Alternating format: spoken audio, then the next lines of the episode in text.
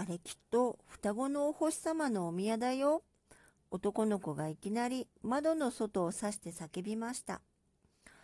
右手の低い丘の上に小さな水晶ででもこさえたような二つのお宮が並んで立っていました。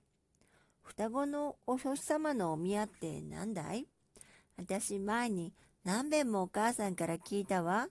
ちゃんと小さな水晶のお宮で二つ並んでいるからきっとそうだわ。